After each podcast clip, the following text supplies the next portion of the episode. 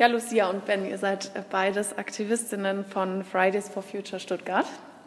Lucia, du bist außerdem noch Stipendiatin der Heinrich-Böll-Stiftung. Du bist 20 Jahre alt und Ben, du bist Abiturient und 17 Jahre alt.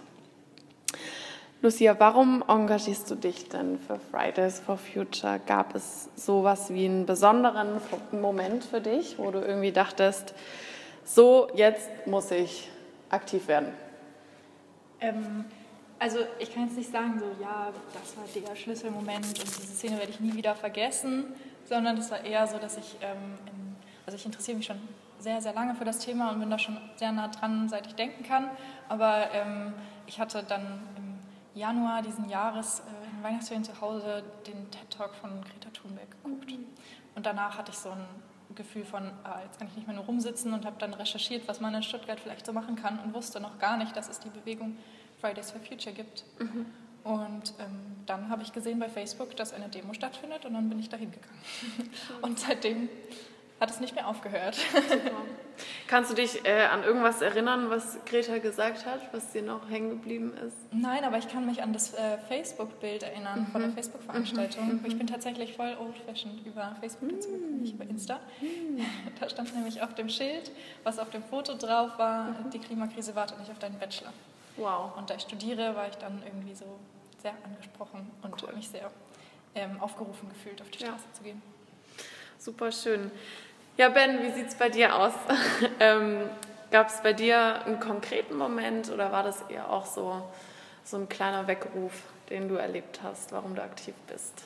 Also ich bin ja noch nicht so lange wie Lucia mhm. dabei. Ich bin ja erst seit März äh, dabei. Und, aber mir war es auch so, dass ich quasi schon mein ganzes Leben, vor allem mhm. meine Eltern, die halt auch sehr so nachhaltig fokussiert mhm. sind, schon immer irgendwie mit Klimaschutz, aber auch Umweltschutz in Berührung war und das für mich eigentlich immer schon ein wichtiges Thema war. Mhm. Und dann habe ich über Instagram, nicht über Facebook, äh, habe ich ein Bild gesehen, ja, äh, äh hier Demo am 1.3. Ja. Ähm, da habe ich zwei aus meiner Stufe gefragt, ob die auch mitkommen wollen und äh, dann bin ich dahin und ich bin als einziger von den drei Leuten, die da hingegangen sind, wieder hingegangen und irgendwann ins Orga-Team. Wow. Ja, nicht schlecht. Ja, ihr habt ja im April äh, konkrete Forderungen an die Politik gestellt. Richtig. Ähm, genau, das wurde in einer Pressekonferenz von euch veröffentlicht in Berlin im Naturkundemuseum. Ähm, und meine Frage an euch ist, ähm, ja, wo wollt ihr ansetzen? Also ist es nur die Politik? Ähm, wie ist eure Meinung zu individuellem Verhalten, was die Klimakrise angeht? Ähm, also ich glaube, da haben wir eine ganz klare Haltung dazu.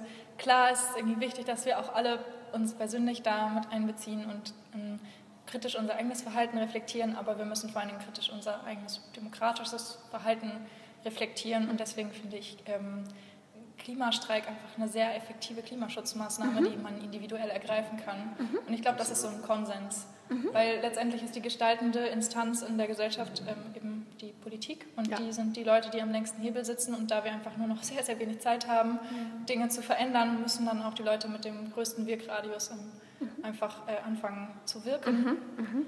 Und darum ähm, setzen wir einfach sehr, sehr klar den Fokus darauf, so die Politik muss handeln. Mhm. Ja, aber ähm, ich würde auch sagen, dass mh, schöner Nebeneffekt ist, dass das ganze Thema wirklich in den Köpfen von quasi jedem mhm. ist. Mhm. Das ja, merke ich total, dass quasi jedes Gespräch, das ich mit irgendjemand führe, immer. Mhm. Dass damit Weise, quasi auch die individuelle, ja. das individuelle Verhalten angesprochen also wird. Also das Bewusstsein mhm. ist mehr da, mhm. würde ich schon sagen. Und kommt auch mehr. Ja, das das äh, formt dann ja letztlich auch die Demokratie. De ja. Definitiv, ja. Genau. Schön. Ja, was ist denn äh, so eurer Meinung nach die größte Herausforderung im Moment für die Bewegung? Da sind ja einige Spannungsfelder da.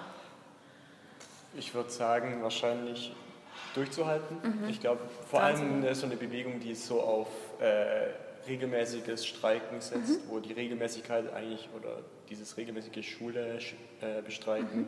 irgendwie so der Haupt die Hauptattraktion mhm. ist. Mhm. Ähm, ich glaube, da ist es sehr schwierig, mhm. ähm, da wirklich dauerhaft Leute auf die Straße zu mhm. bringen. Mhm. Ja. Siehst du auch so? Auf jeden Fall.